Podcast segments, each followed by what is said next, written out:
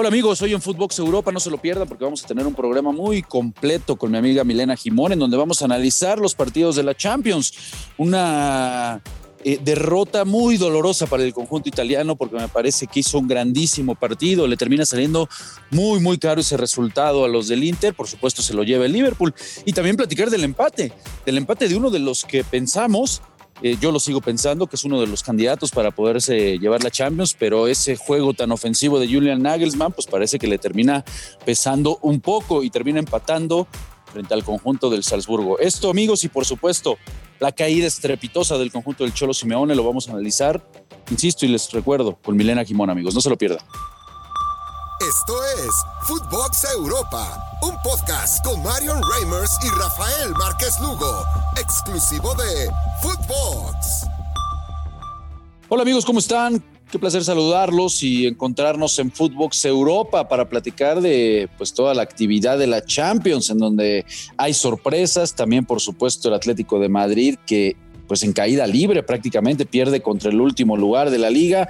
Vamos a analizar los tres partidos que tuvimos el día de hoy con el placer de acompañar a Milena Jimón. ¿Cómo estás, Mile? ¿Cómo estás, Rafa? Un gusto estar aquí porque Noche de Champions significa hablar con pasión y la verdad es sorpresas en esta doble jornada porque eh, lo de ayer veíamos un Real Madrid sin alma y en definitiva el día de hoy el Bayern Múnich le saca un empate frente al Salzburgo insólitamente. Pero bueno, hay que hablar del Inter Liverpool también. Y sí, Mili, de entrada, pues a mí me gustaría, me gustaría preguntarte, ¿no, no, te da la impresión de que a Nagelsmann de repente se le está haciendo eh, eh, bolas el engrudo con este equipo? ¿Y, a qué me refiero? Digo, sabemos que es un, es un técnico sumamente agresivo, la manera en, la que plantea los partidos, por supuesto, con la gran calidad de futbolistas que tiene, pero de repente yo ese, ese parado táctico de jugar eh, forzosamente con cinco hombres que son meramente de ataque, Mile, ¿no? Porque repasando lo que manda hoy frente al Salzburgo, bueno, juega Nabri, juega Müller, juega Sané, juega por izquierda Kingsley Coman y Lewandowski. O sea, de repente dices, este equipo eh, eh, ¿quién va a defender? ¿Quiénes son los que, los que van a hacer los obreros ¿no? en, este equipo? Y hoy se lo hace pagar eh, temprano, ¿no? El conjunto, el, conjunto del Salzburgo en una contra y después, bueno, pues no le queda de otra a, a, los bávaros más que insistir, insistir, insistir, en donde me parece que la llave pues termina siendo Kingsley Coman, que buscó muchísimo por ese sector del lado izquierdo, pero realmente te parece que es para que juegue así, no es necedad por ahí de Julian Nagelsmann que se está dejando llevar por ese querer ser siempre tan agresivo y en una competencia como la Champions, pues ahí está la prueba el día de hoy, Mile, que te lo pueden hacer pagar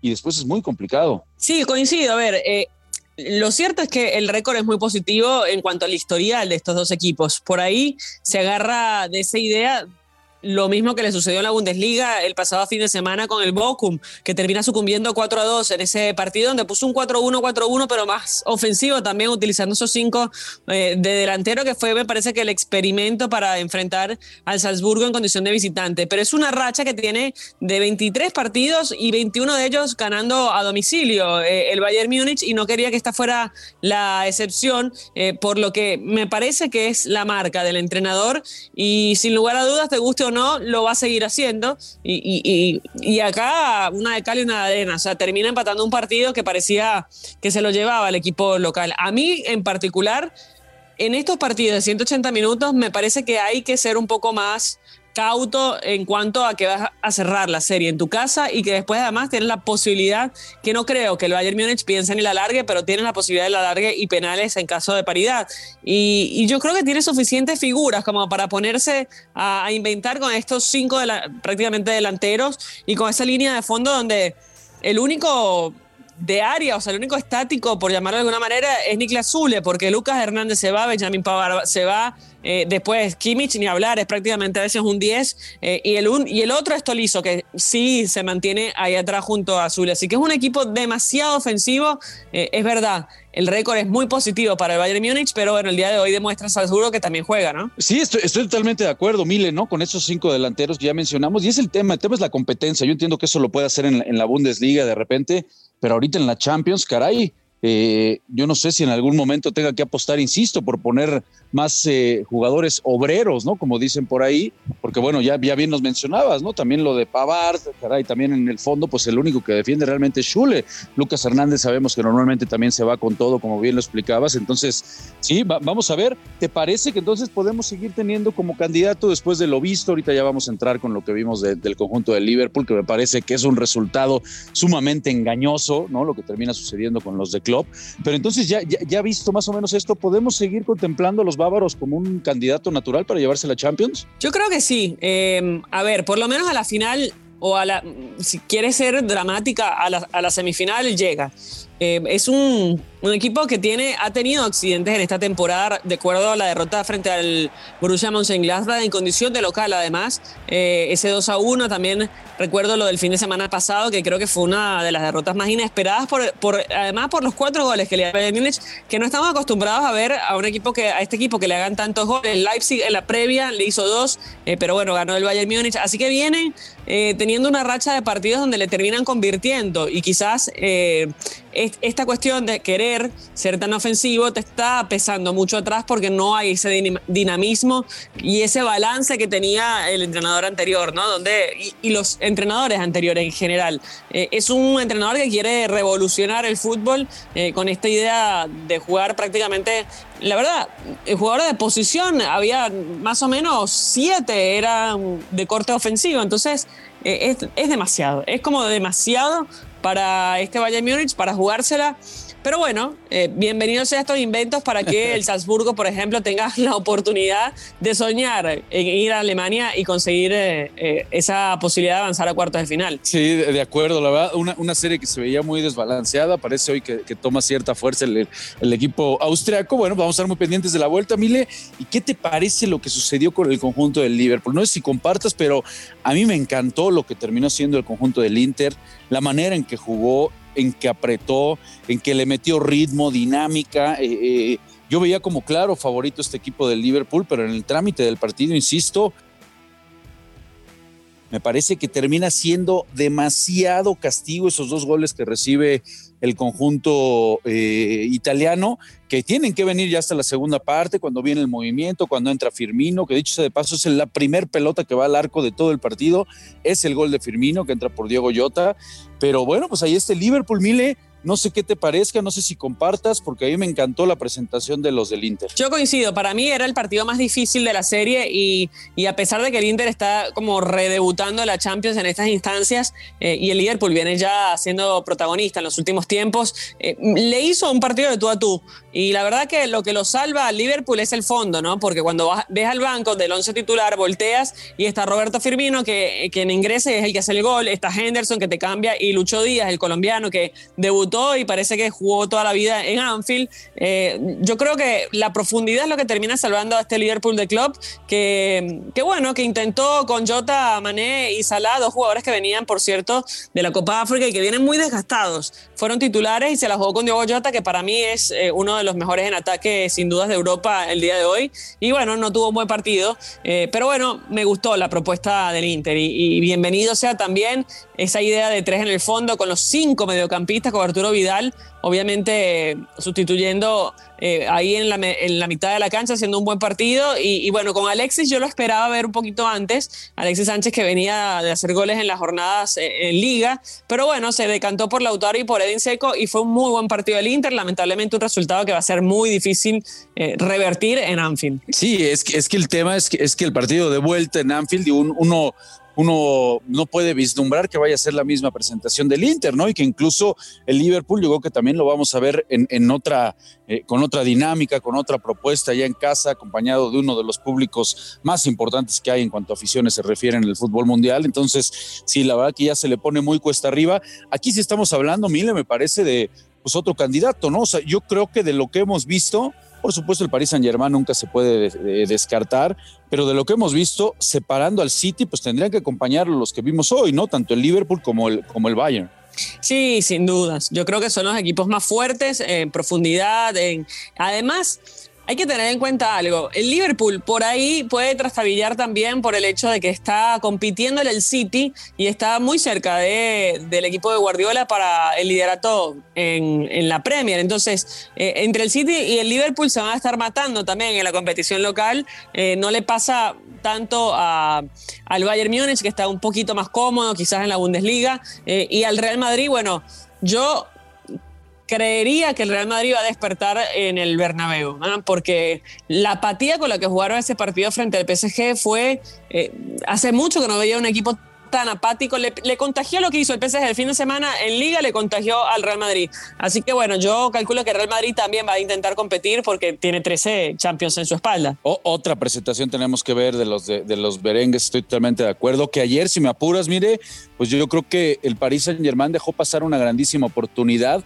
para poder incluso sentenciar ya la serie, ¿no? Digo, por supuesto, ahí está el condimento de, de Thibaut Courtois, que vive un grandísimo momento. Me parece que hoy por hoy es el, el arquero que mejor momento vive en el mundo, pero aún así una oportunidad para poder enterrar al Madrid no se tiene cualquier día. ¿eh? Parece que el Paris Saint Germain lo termina eh, perdonando de cierta forma, a pesar de que se lleve una ligera ventaja. No, sin dudas. A ver, fue uno de los mejores partidos que jugó el PSG en la temporada. Recuerdo el de Manchester City en fase de grupos, donde le ganó 2 a 0.